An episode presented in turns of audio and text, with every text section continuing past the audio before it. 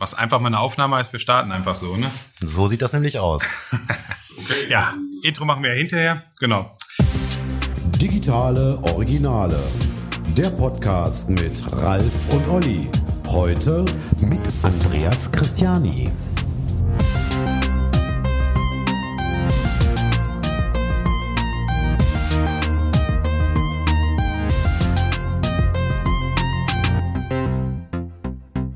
Herzlich willkommen heute, Andreas Christiani. Freut uns total, dass du Zeit gefunden hast, recht spontan hier auch irgendwie bei uns aufschlagen konntest.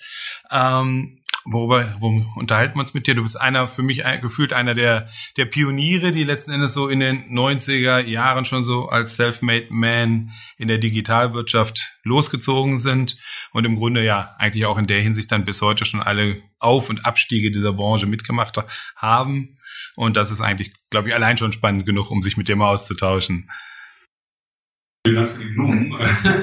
Und äh, danke, dass ich hier sein darf. Ja, in der Tat äh, ist schon äh, eine ganz schön lange Zeit, die ich mich mit dem Thema auseinandersetze. Seit Mitte der 90er und äh, genau, schon viel gesehen, viel gemacht, viel versucht, äh, auch viel äh, ja, nicht so geklappt, aber ja, ich glaube, das eine oder andere hat auch ganz gut geklappt. Jetzt haben wir einen prima Aufhänger heute, die, oder was heute, in diesen Tagen, in diesen Zeiten. Allen geht die Corona-Krise irgendwie nahe in der einen oder anderen Weise. Möglicherweise sind wir auch da schon auf der finalen Strecke, aber ich glaube, gerade was unsere Branche so betrifft, hat das Thema Digitalisierung an sich natürlich dann nochmal einen komplett neuen Stellenwert irgendwie gewonnen. Und jetzt ist vielleicht auch den letzten klar geworden, so ganz ohne geht es nicht irgendwas muss ich mir für mich und mein Business da einfallen lassen. Wie sind da deine Erfahrungen so? Wie hast du das Jahr wahrgenommen? Ja, genau wie du sagst, es äh, hat einen unheimlichen Impuls gegeben, auch das Thema Digitalisierung. Hm, ich habe das ähm, gleich an mehreren Stellen auch wahrgenommen und zum Teil sehr hautnah miterlebt, ähm, weil beispielsweise ich sehr nah dran bin an dem Thema Digitalisierung in Schule für meine Frau. ähm, und äh, das ist halt für uns alle, die wir ja, uns tagtäglich damit auseinandersetzen, habe ich ja ähm, erstmal befremdliche Sache, wenn man sich dann anguckt, äh, wo dann teilweise sozusagen angesetzt werden musste, als es richtig losging und ähm, ja, Lockdown, Fernunterricht und solche Sachen auch einfach nur Zusammenarbeit oft äh, dort organisiert werden musste. Ähm, das ist aber ähm, dann tatsächlich abhängig von einzelnen Personen und äh, ob die das wollen und so weiter. Und dann geht das auf einmal irgendwie ganz schnell. Und in meinem Hauptbetätigungsfeld äh, war es natürlich am Ende ganz genauso, äh, dass das äh, nochmal extrem in, in verschiedenen äh, Bereichen einfach ähm, Druck aufgebaut hat, digitale Geschäftsmodelle aufzubauen oder die Geschäftsmodelle zu digitalisieren oder das, was schon da ist, einfach nochmal deutlich zu optimieren. Also wirklich das, das ganze Programm, man so will. Ja. Ja, die Erfahrung haben wir eigentlich auch gemacht. Das heißt, also ne, genau das Gleiche. Das Schulthema ist ganz lustig. Da haben wir ja schon mal einen Podcast äh, zugeführt. Genau. Ähm, Kann man irgendwo finden bei uns in den Formaten natürlich genau. mit Albrecht Betzold. oh Ja, das ist wirklich ganz interessant, weil ähm, da gibt's also neben, sagen wir mal, dem eigentlichen Digitalisierungsthema haben wir uns natürlich tatsächlich auch mit diesem föderalen System auseinandergesetzt. Ne? Also, dass jeder macht, wie er meint. Und ähm, mhm. ist ja auch ein bisschen so die Grundproblematik. Hast du das denn lösen können? Also hattest du, hast du, hast du was dazu beitragen können? Ja, also wirklich nur, nur, nur ganz am Rande, weil ähm, ich meine Frau ein bisschen dabei unterstützt habe, die Schulleiterin ist, das mhm. ganze Thema vielleicht ein bisschen äh, einzuordnen und so weiter. Aber sie hat halt wirklich äh, total engagierte, kompetente Leute im Kollegium, die das richtig in die Hand genommen haben. Ich denke, dass auch mal ganz wichtig war, dass sie selbst die richtigen Entscheidungen getroffen hat und dann ähm, auch schon vor Corona eigentlich äh, in die Richtung unterwegs war. Das war, glaube ich, der entscheidende Punkt, dass er nicht erst dann angefangen hat. Ja. Äh, und äh, das sieht man halt, glaube ich, auch ähm, in den Schulen und Bildungseinrichtungen, die vorher schon so, ja, zumindest nicht äh, komplett äh, irgendwie im Niemandsland waren, was Digitalisierung angeht. Die haben das gut bewältigt, und bei den anderen brach das Chaos los, würde ich mal sagen. Ja, genau, die Erfahrung haben wir auch gemacht. Ich habe einen Qualitätsunterschied tatsächlich zwischen Lockdown 1 und der aktuellen Phase irgendwie ausgemacht. Lockdown 1 ist die Schule komplett überfordert gewesen, komplett erschlagen gewesen und ja, ein Klassenlehrerwechsel später quasi und so ein bisschen Vorbereitungszeit stellt sich das jetzt irgendwie komplett anders dar. Wir haben jetzt gerade so eine Stationärwoche oder eben so eine Distanzunterrichtswoche hinter uns gebracht. Plötzlich ist Teams kein Thema mehr, vorher, wo man vorher noch gesagt hat, oh, kann man mit Apple, Microsoft und diesen Giganten irgendwie tatsächlich irgendwie Hand in Hand an Lösungen feilen oder ist das nicht alles doch aus dem Reich des Bösen?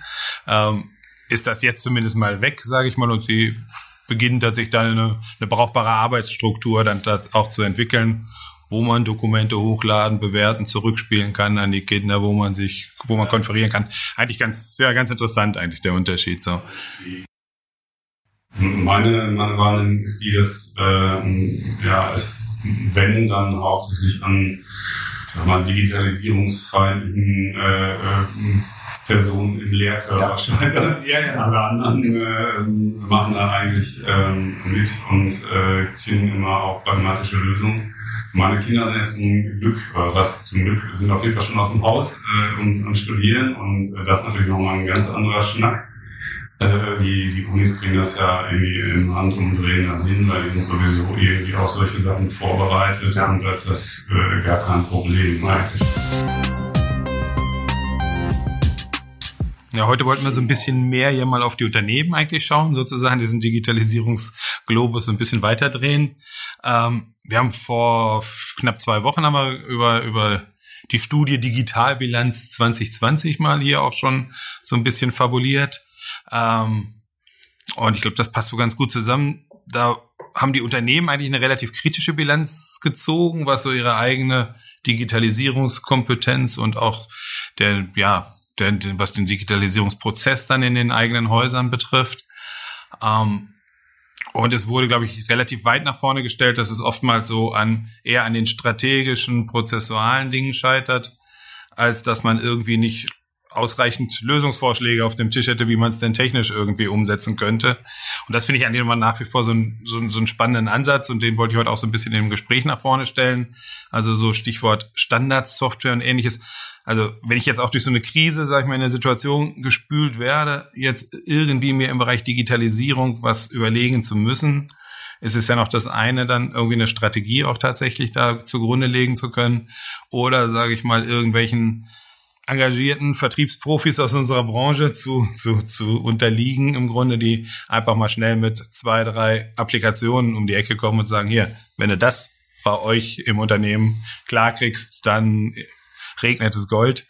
Ähm, wie ist denn da so deine Einschätzung oder deine Erfahrung eigentlich? Kann das jetzt überhaupt in dieser Zeit geleistet werden oder wie, wie kriegt man sowas in den Griff, dass man im Grunde das passende Produkt auch zur passenden Strategie hat, überhaupt irgendwie zu einer Strategie kommt naja, also in, diesem Art zu der richtigen Strategie zu kommen und ähm, daraus abzuleiten, was man denn dann operativ wirklich macht, ist ja eine Aufgabe, die erstmal nichts mit Digitalisierung zu tun hat, aber durch Digitalisierung jetzt auch nicht unbedingt einfacher wird, ähm, denn äh, ganz viele Sachen im strategischen Bereich sind äh, einfach in Summe, ähm, glaube ich, übersichtlicher für die, die daran arbeiten, solche Strategien zu entwickeln für die Unternehmen, als das, was im Digitalen noch dazu kommt oder notwendig ist. Das ist aber auch natürlich für alle Unternehmen gleich.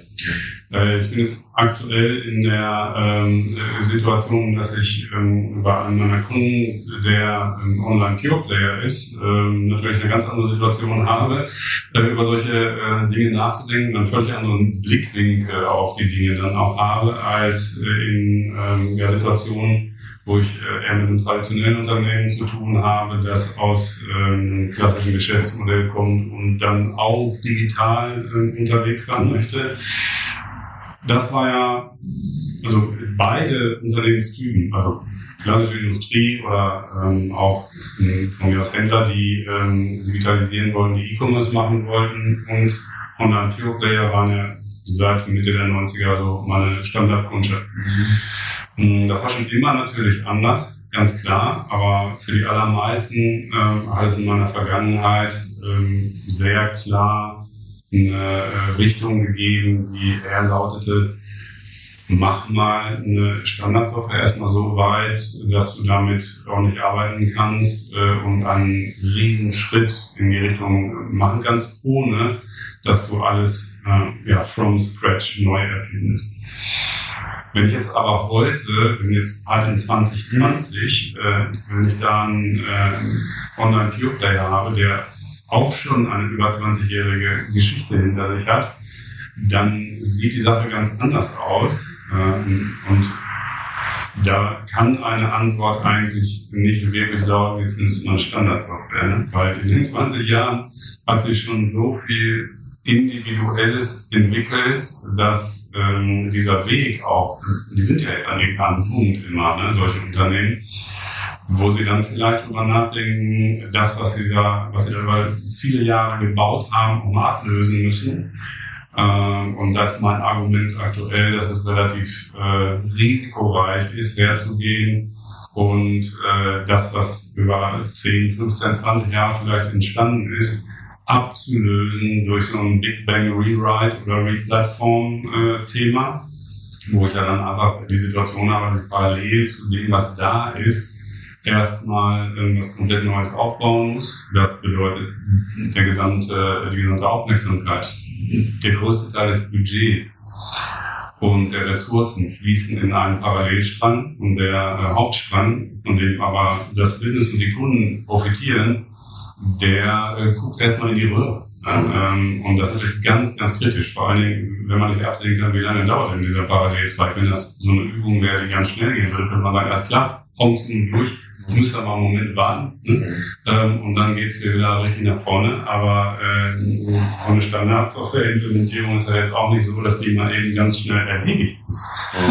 Und wenn ich mir dann vorstelle, dass ich so Minimum neun Monate Durchschnitt eher äh, anderthalb Jahre ähm, nicht so richtig was tue für, für meine Kunden, dann kann es auch sein, dass ich danach abgehängt worden bin. Ja? Ganz schwierige Situation. Und die Alternative dazu ist, ja, mit doppelten Ressourceneinsatz zu arbeiten, ähm, was ja auch nicht so unbedingt opportun ist. Ne? Ähm, insofern äh, habe ich äh, da mittlerweile auch eine ganz andere Sicht drauf, ähm, als ich das ähm, die langen Jahre hatte, die ich eben auch auf Agenturseite verbracht habe.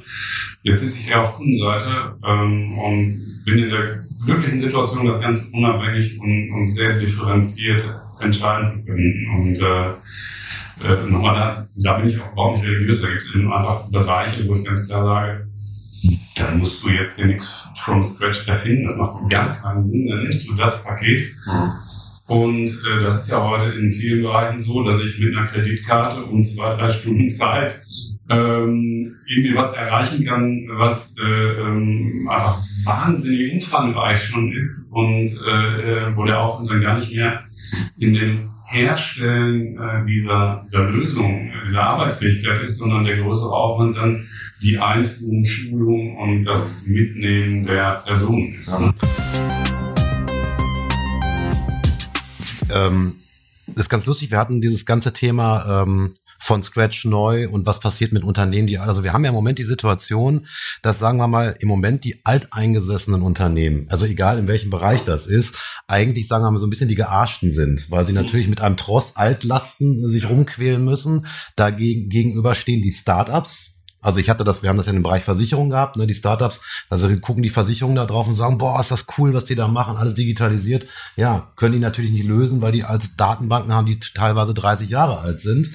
Ähm, und die Startups natürlich schneller sind. Aber wäre das zum Beispiel, und das machen ja große Unternehmen auch sehr häufig, dass die sagen, okay, wir lassen die Altlast Altlast sein und gründen Startups, die sagen wir von Scratch auf neu, klein, agil und sowas schnell entwickeln. Was hältst du von dieser von dieser Taktik? Oder ist das eine Taktik? Also als Taktik ist das aus meiner Sicht, wenn dann mal geeignet, um äh, so eine Art MVP oder einen mhm. Test zu machen. Mhm. Als Strategie ist es nur dann geeignet, wenn ich, und das ist ja ein unheimlich schwieriger Schritt, mhm. äh, wenn ich mich tatsächlich entscheide, das äh, Neue ist irgendwann das Normale und das Alte lasse ich wirklich auslaufen. Was aus meiner Sicht und nach meiner Beobachtung bislang noch nicht ein einziges Mal funktioniert hat, ist, ich gründe mal äh, was aus und mache dieses äh, ja viel besprochene Schnellboot. Mhm.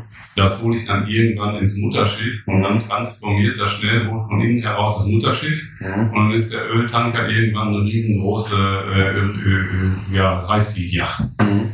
Das ist natürlich Quatsch. Also äh, die, alle Cases, die ich kenne, wo man sowas probiert hat, sind im Prinzip so gelaufen, dass das Neue von den alten Strukturen eigentlich irgendwie rausgealtert worden ist. Wie so ein Stachel in, äh, in der Wahl. Ne? Ja. Ähm, und äh, insofern glaube ich an solche Sachen nicht. Wenn sich ein Unternehmen entscheidet, nachhaltig in eine bestimmte Richtung zu gehen und äh, sich zu transformieren, ähm, wobei man, ich weiß gar nicht, ob man diesen Begriff immer so stressen muss. Letztendlich entwickelt sich jedes Unternehmen ständig weiter. Wenn ich eine schnellere, radikalere Form der Weiterentwicklung, die wir von mir aus jetzt mal Transformation nennen, ähm, wirklich ähm, machen möchte und ähm, diese Entscheidung getroffen habe, dann gibt es eben auch andere Wege, das zu tun. Der größte die, also die dickste Stelle im Brett an der Stelle ist natürlich äh, einfach ähm, ja, der Mensch und ähm, das Change Management, was dazugehört.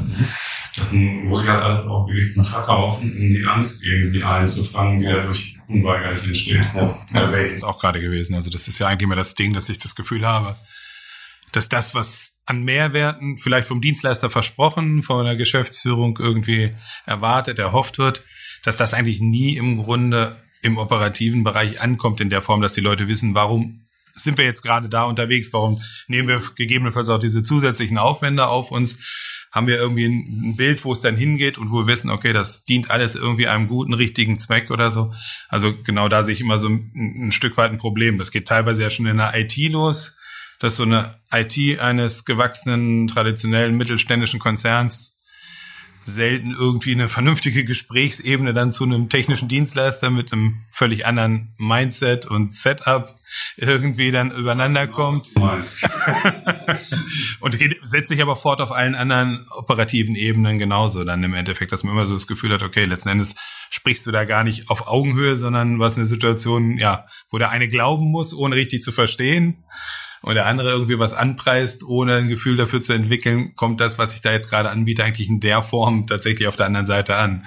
Also ich, ja, ich denke, da bist, ja, bist du ja auch komplett zu Hause eigentlich in dem. Ähm, das ist ganz spannend. Es gibt ja dieses, dieses tolle Wort New Work, ne? Mhm. Und ähm, sagen wir mal, wir, wir selber nehmen ja auch wahr, dass wir tatsächlich, also neben der reinen technischen Expertise, die du ja mitbringen musst als, äh, als, als Dienstleister, kommt man auch immer mehr dazu, sagen wir mal, eher psychologisch oder sowas unterwegs zu sein und zu gucken, ähm, wie ist denn dein Gegenüber aufgestellt? Das ist eine klassische Top-Down-Kommunikation, die da stattfindet und so weiter. Und ich glaube, das Thema New Work geht ganz, ganz also ganz eng einher mit Change. Und zwar nicht nur technischer Change, sondern tatsächlich zu gucken, wie kriegst du in die Köpfe der Geschäftsführung, Jung, ihr müsst anders agieren. Also die alte, die alten Kommunikationswege oder die alten Führungswege funktionieren so nicht mehr, um, sagen wir mal, am Markt mitzuhalten. Nimmst du das auch so wahr oder?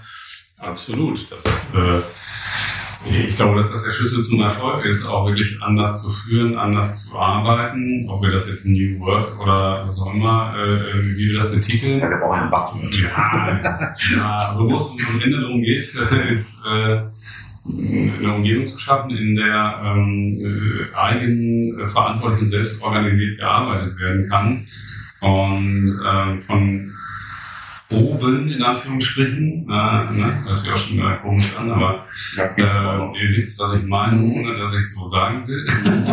ähm, also wenn von der Unternehmensleitung und von denen, die äh, im Prinzip für die Vorgabe von Zielen und äh, solchen Dingen, die Visionen verantwortlich sind, da muss dann einfach was kommen und da muss der Rahmen muss sehr klar sein und äh, dann ist aber auch maximale Freiheit äh, bei dem Ausfüllen des Rahmens gegeben werden. Das fällt vielen halt schwer.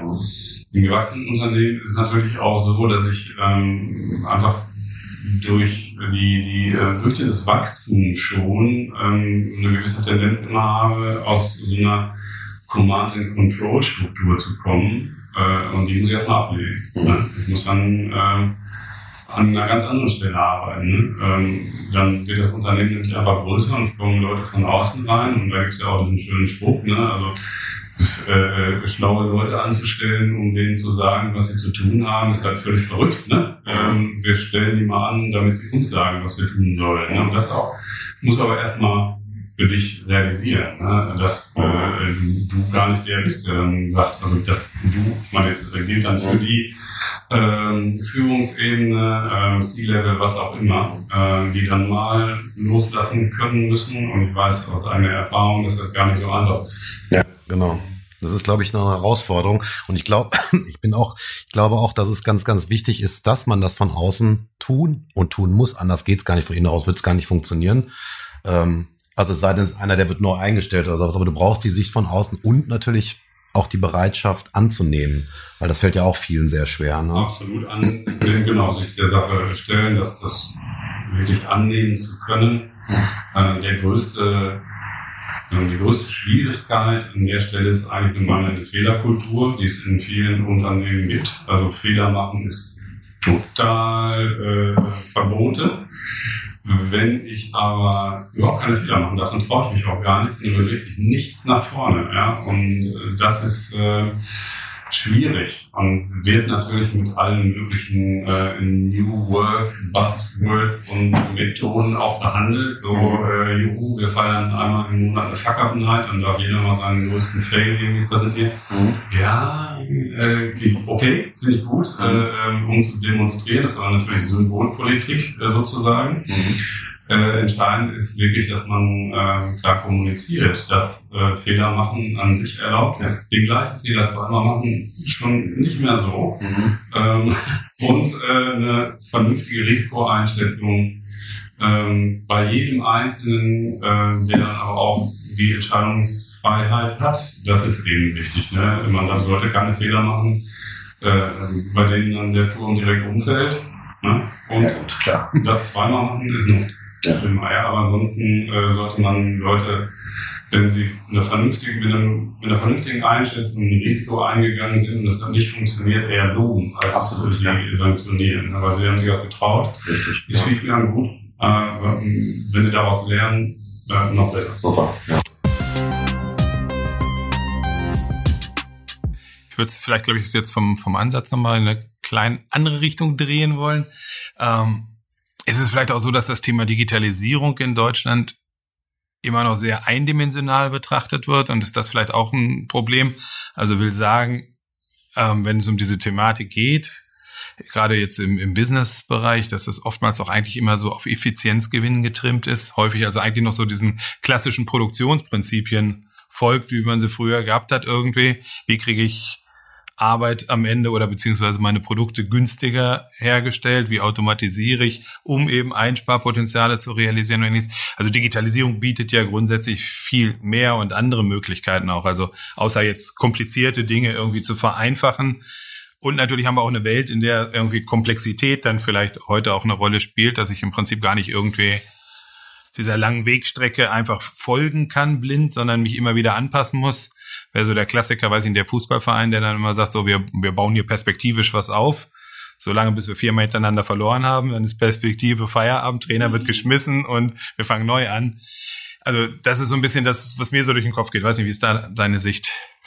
Naja, also diese äh, Effizienzseite von Digitalisierung, äh, das ist, glaube ich, was, was wir ähm, als Deutsche vor allem immer vor Augen haben, denn das machen wir eigentlich schon relativ lange. Das ist uns irgendwie vertraut. Ähm, nicht unbedingt immer in Digitalisierung, aber in Automation.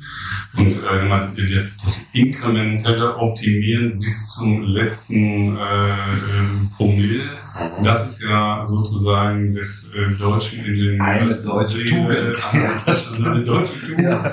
Und das, was man beispielsweise in der Automobilindustrie irgendwie ablesen kann. Und das ist auch dafür dann, glaube ich, eine gute Metapher vielleicht.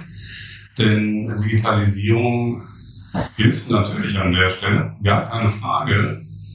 Aber es gibt ja noch ganz andere Bereiche und da ist, also das, was für mich ja auch der Haupt ähm, das Hauptbetätigungsfeld äh, in Digitalisierung jetzt schon seit langem ist, äh, eben das Thema Markt- und Kundeninteraktion. Und da ändert sich eben äh, alles viel, viel schneller und viel, viel krasser. Ist aber natürlich nicht so ein Thema wie, ich habe hier eine ganz klare Problemstellung oder kann irgendwas in einer Zielfunktion darstellen und weiß, ähm, wie ich das weiter optimieren kann, wenn ich hier noch was raushole, da noch was raushole, da schneller, da höher, da weiter, keine Ahnung. Ähm, und äh, dann habe ich entweder eine Ertragssteigerung oder eine Kosteneinsparung, also klassische ROI-Betrachtung. Ja, das äh, ist, glaube ich, den, den meisten einfach näher, als äh, darüber nachzudenken, was Digitalisierung denn in der Kommunikation, in der Beziehung und äh, in, in Marktzugängen und so weiter ausmacht. Ja, das, und da tun wir uns auch schwer. Ja. Also Auto, Auto ist glaube ich, ein ganz gutes Stichwort. Haben wir uns vor 14 Tagen auch schon zu ausgetauscht.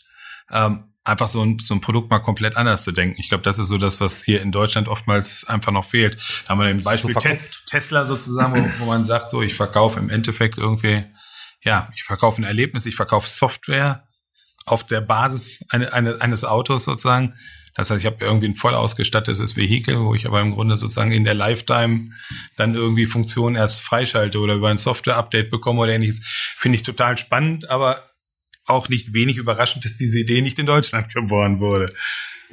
Genau. Ähm, aber auf der anderen Seite, ähm, also ich spüre schon, dass da äh, ähm, mein Schiffwechsel stattfindet, auch in der Automobilindustrie. Aber man muss sich einfach auch vorstellen, dass da wirklich Heerscharen von äh, Ingenieuren äh, die letzten 100 Jahre damit beschäftigt waren, mechanische Probleme zu lösen und im Kern eigentlich ähm, dann äh, sozusagen hauptsächlich den Antriebsstrang zu optimieren und die Idealvorstellung, die ist, äh, dass es vorne, dass vorne irgendwo was explodiert die Kraft nach hinten übertragen wird mit ein bisschen Lärm und äh, dann ordentlich Vorschub äh, produziert wird. Das ist äh, sozusagen Komplett das Gedankengerüst äh, und ja. die Hauptarbeit äh, der ähm, vielen Ingenieure in, in der Automobilindustrie, wenn man so will. Klar, darüber gibt es Elektronik, da gibt es alles Mögliche und, äh, und Blechverformen und Metall zersparen und keine Ahnung, muss alles passieren, aber der Antriebsstrang war das Kernding. Und den brauche ich nicht mehr beim Elektroauto. Das ist natürlich auch ja. ein bisschen, das ist ein äh, Change, ja, ein bisschen, ein bisschen crazy. Ne? Und dann kann man sich auch vorstellen, dass sie da erstmal jetzt nicht unbedingt begeistert sind, dass sie auf die Art und Weise vermeintlich obsolet gemacht werden. Aber ich glaube, wenn wir die ähm, Ingenieurskapazitäten, die wir haben, und die haben wir auf einem Niveau, das, äh, ja. glaube ich, weltweit. Äh, weltweit schwer zu erreichen ist. Wenn wir die Köpfe alle umgedreht kriegen Richtung äh, ja, Software, Digitalisierung und das, was da passieren soll, dann äh, ja, könnte ich mir auch vorstellen, dass sich der eine oder andere, der sich schon als Sieger wählt, noch warm anziehen muss. Ne? Ja, absolut. Hätte auch noch mal ein Thema, auch wieder ein kleiner Richtungswechsel. ähm, wir nehmen ja ähm, im Moment im Handel, äh, sagen wir mal, auch eine große Veränderung wahr, insbesondere, sagen wir mal, der, der Innenstadtaussterberei. Das, man sieht es ja in Kleinstädten, in mittelgroßen Städten, inzwischen geht's ja auch in Großstädten weiter. Ähm, haben wir uns natürlich auch mal so unsere Gedanken gemacht. Äh, wie ist deine Meinung dazu? Also wie könnte man dem entgegenwirken? Oder was wird falsch gemacht? Oder was kann man besser machen? Ich, ich, ähm, ich weiß nicht, ob ich da in der Lage bin zu sagen, das ist richtig, das ist falsch. Ähm, und ähm, würde mich mal von einer anderen äh, Seite der Sache nähern. Mhm. Ähm, ob eine Innenstadt unbedingt ähm, ein, ein großes Shopping-Teil äh, sein muss, das weiß ich zum Beispiel schon mal nicht. Mhm. Ne?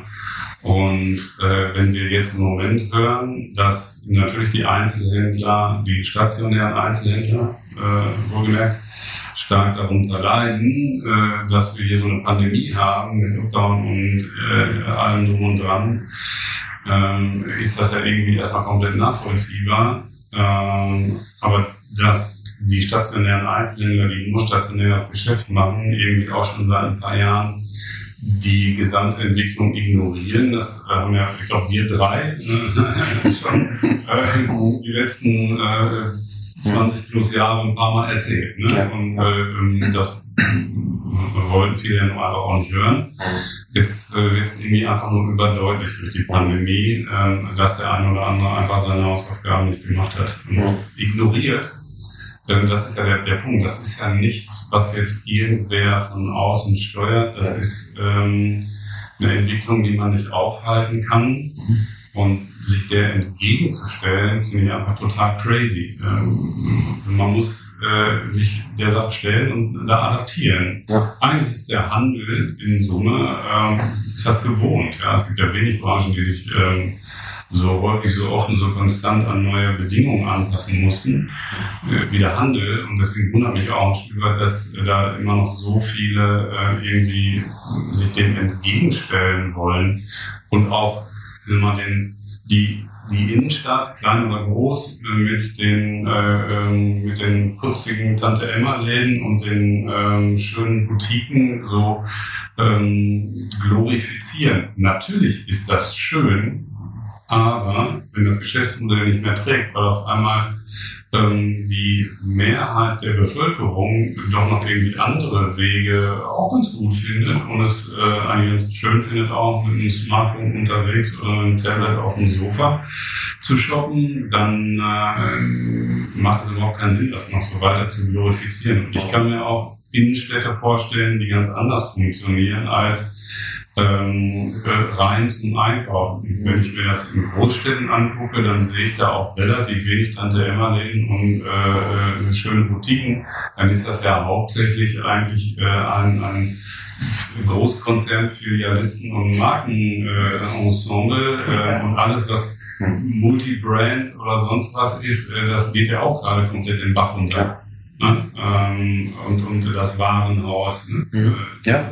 Also irgendwie, mir, mir fehlt da ähm, wirklich mal ein moderner Ansatz, äh, der ein, ein sinnvolles sowohl als auch ähm, mal strukturiert irgendwie ja. da ist. Äh, ich habe da einen Haufen Ideen zu. Mhm.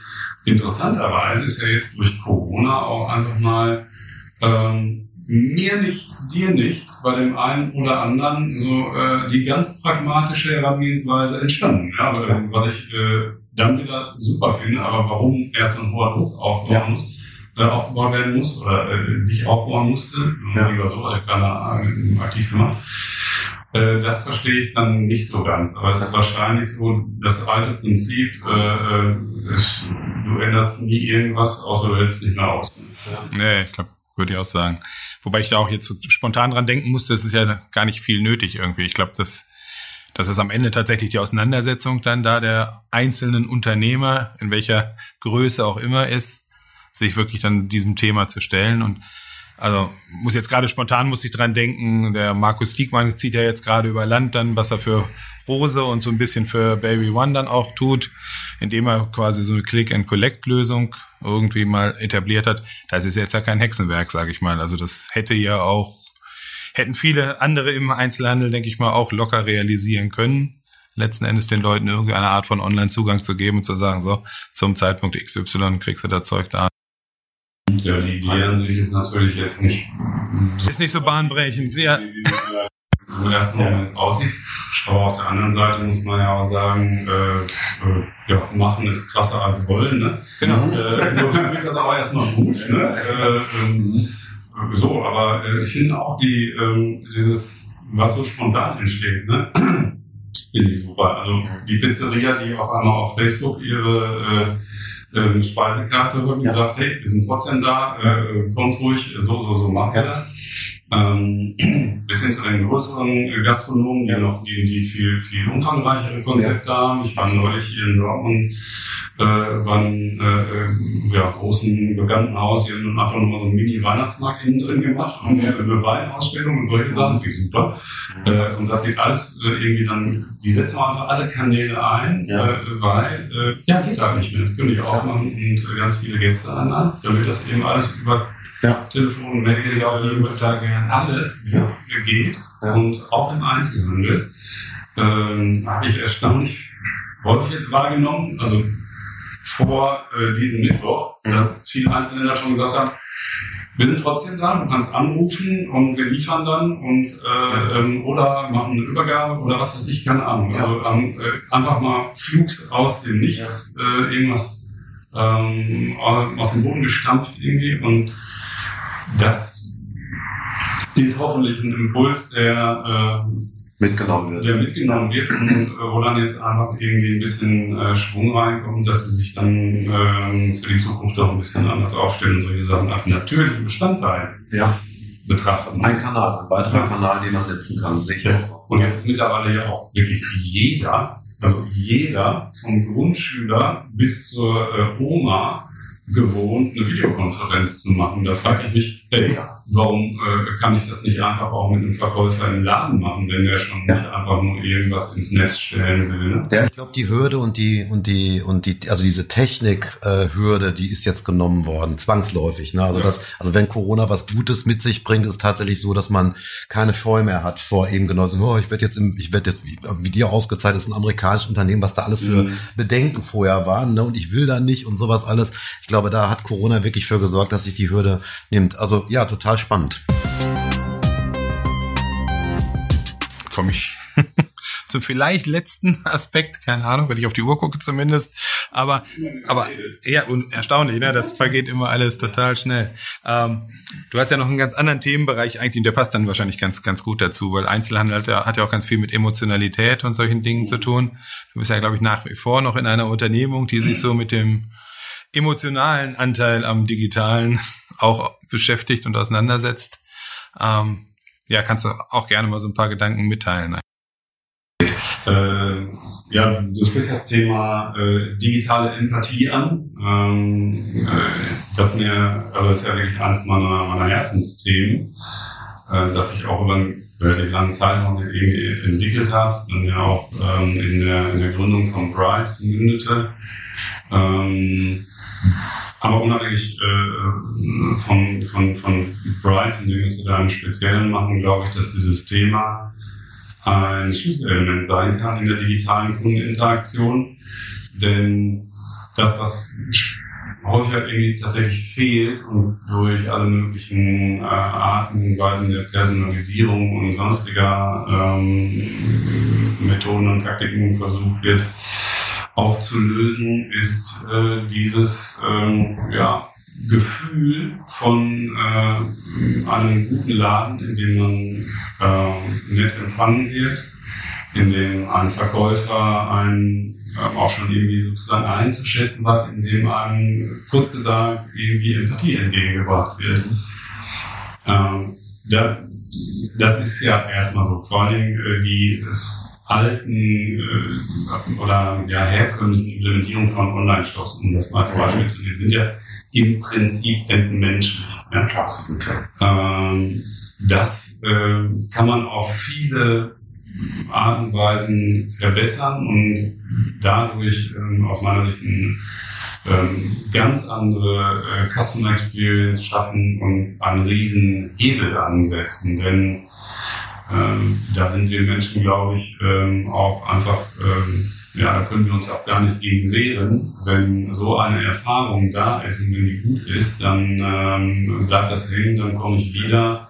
Das ist ja auch vollkommen vernünftig, ne? wenn ich mich wohlfühle und wenn ich das äh, Gefühl habe, ich werde verstanden, ähm, dass äh, man, man, man wird äh, behandelt wie ein Mensch äh, ähm, und so weiter, dann ist das natürlich äh, ein Riesenvorteil. Man muss natürlich aufpassen, ein äh, nicht unerheblicher Vorteil von Online-Shopping ist nach wie vor auch die Anonymität. Mhm. Ähm, insofern kann man digitale Empathie nicht dadurch realisieren, dass man ähm, wie der Verkäufer im stationären Ladengeschäft, also der schlechte Verkäufer, sagen wir mal so, äh, ständig daherkommt und fragt, was kann ich für Sie tun oder kann ich Ihnen helfen? Ja, das ist ja, das ist ja auch, das ist ja auch echt nervig. Genau, das ist genau so ist es. Und äh, insofern ist ähm, der äh, Maßstab für digitale Empathie, über den ich in, mit meinen Kunden auch in der Form rede, ist der gute Verkäufer, der, der mich einschätzen kann, wenn ich in den Laden komme. mhm. der sieht, ob ich jetzt gerade einfach nur mal rumbummeln will, weil ich schon die Hans Kuck in die Luther spaziere und einfach nur so äh, ein bisschen mal über die Regale schweife mit meinem Blick oder ob ich gezielt irgendwo hinrenne, hektisch aussehe und der schon sieht, ich hab's eilig, den kann ich ja ganz anders in Empfang nehmen. Äh, und wenn ich ihn dann auch schon kenne, was er dann allerbeste ist, äh, dann gehe ich gezielt drauf ein. Und dann gehe ich eben äh, vielleicht direkt auf ihn zu und sage, oh, ich sehe, es ist äh, zeitlich eng, ähm, was brauchst du, kann ich dir schnell helfen? Ja, so und so und so. Ja, nicht so glücklich. Ne? Ja. Ähm, während die heutige Experience sogar im stationären Ladengeschäft ja nur selten so ist. Ne? Absolut. Man typischerweise äh, hinter einem äh, Verkäufer hinterherrennen muss und äh, keine Ahnung, der hat dann keine Zeit und wenn er dann Zeit hat, dann ist er nicht zuständig und der nächste hat keine Ahnung. Also vom Geschwindigkeitszuwachs kann er auch auf keine Rede sein. Das ist ja nur in den Buchgeschäften der Fall. Und diesen, auch das Vorbild. Ähm, in, Im Digitalen kann ich sowas, wenn ich, wenn ich es schaffe, äh, diese fehlende Wahrnehmung, diese fehlende Sinneswahrnehmung zu äh, ersetzen und richtig umzusetzen, mhm. kann ich das skalieren. Ja? Absolut. Und das ist so äh, das, was mich äh, an der Stelle stark umtreibt. Mit Bright haben wir da schon äh, viele Schritte nach vorne gemacht, diese äh, fehlende Sinneswahrnehmung letztendlich durch das Messen von verschiedenen Signalen zu ersetzen und äh, da machen wir auch äh, weiter. Und ich habe glücklicherweise ein paar Kunden, die das ganz genauso sehen ähm, und damit letztendlich auch einen ganz, ganz wichtigen Differenzierungsfaktor gegenüber solchen Giganten wie Amazon ähm, in der Hand haben.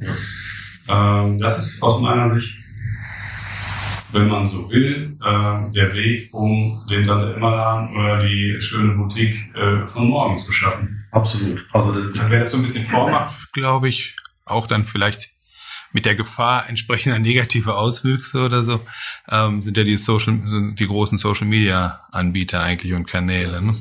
Also in, in, in ja, ja, ich meine gar nicht mal vom Shop-Thema, aber wenn ich über diesen Empathieansatz gehe und überlege, so, wie streichle ich meine, meine, meine Kunden eigentlich gerade, wie stelle ich Belohnungssysteme rein, wie halte ich sie, wie halte ich sie am Kanal.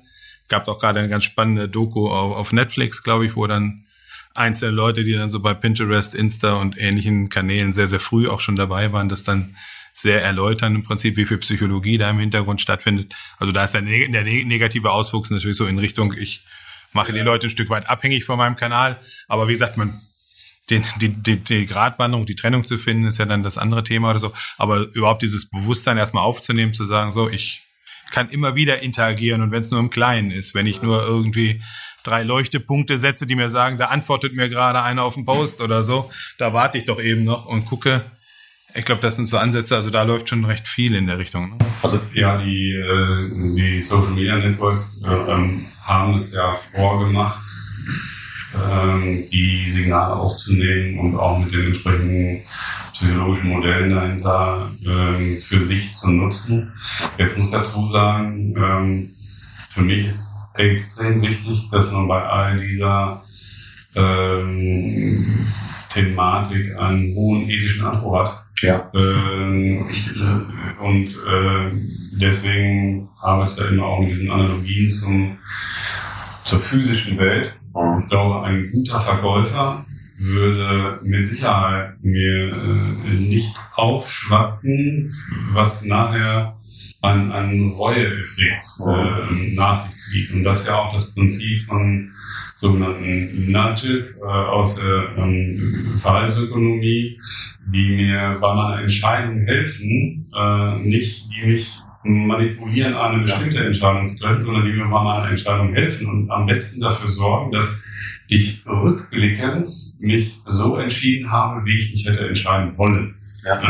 Und äh, wenn mich einer in irgendwas reinsingt, dann blicke ich zurück und denke, eigentlich wollte ich das gar nicht. Und dann äh, ist es eben schlecht. Ja? Aber einstellen. Also diese, diese, dieser, dieser ständig mitlaufende ethische Maßstab bei ähm, solchen Dingen ist für mich extrem wichtig, weil nur dann kommt eine wirklich authentische ähm, Sache daraus, die auch nachhaltig wirkt, die nachhaltigen Customer Value erzeugt und dann, äh, ähm, dann ist es wirklich wertvoll für das Unternehmen. Dann kann das aber auch eine richtige Waffe sein, wenn ich das gut mache. Ja? So wie eben äh, ein guter Verkäufer so ein ganzes Geschäft ausmachen kann, äh, und auch in den Unreisen nicht mehr da ist. Ne? Und, äh, Also ich finde dieses Thema, da könnten wir wirklich nochmal einen einzelnen Podcast draus machen. Und eine, Werden wir einfach machen. Ich glaube auch. nee, Andreas, also Ja, ganz genau. Ernst, und wir finden das auch total spannend und auch, äh, ich glaube, das machen wir tatsächlich, dass wir Genau. das nochmal wirklich Wir vertagen uns dann sozusagen an dieser Stelle, um jetzt, ich glaube, ihr musstet jetzt eh schon nochmal eine Runde um den Block fahren, um den Podcast dann komplett zu Ende zu hören. Ist der längste jetzt, glaube ich. Ja. Aber eben, ja, hat sich, War ja, spannend, hat sich ja gelohnt, finde ich. Ja. Und wir machen das dann einfach nochmal vertiefend an der einen oder anderen Stelle. Absolut, ja. Und Sollten gehen auf jeden gerne noch Fall eine tun. zweite Runde. ja, Ganz, ganz vielen Spaß gemacht. Ja, Andreas, es war uns ein Fest. Ähm, und wie gesagt, wir machen eine weitere Reihe genau mit diesem Themenkomplex. Den finde ich total spannend. Ich glaube, die finden auch ganz viele Hörer sehr, sehr spannend. Ähm, und vielen Dank, dass du da warst. Ja. Ja, danke, dass ich da sein durfte. Prima. Hat Spaß gemacht. Bis dann. Ciao, ciao. Tschüss. Tschüss alle.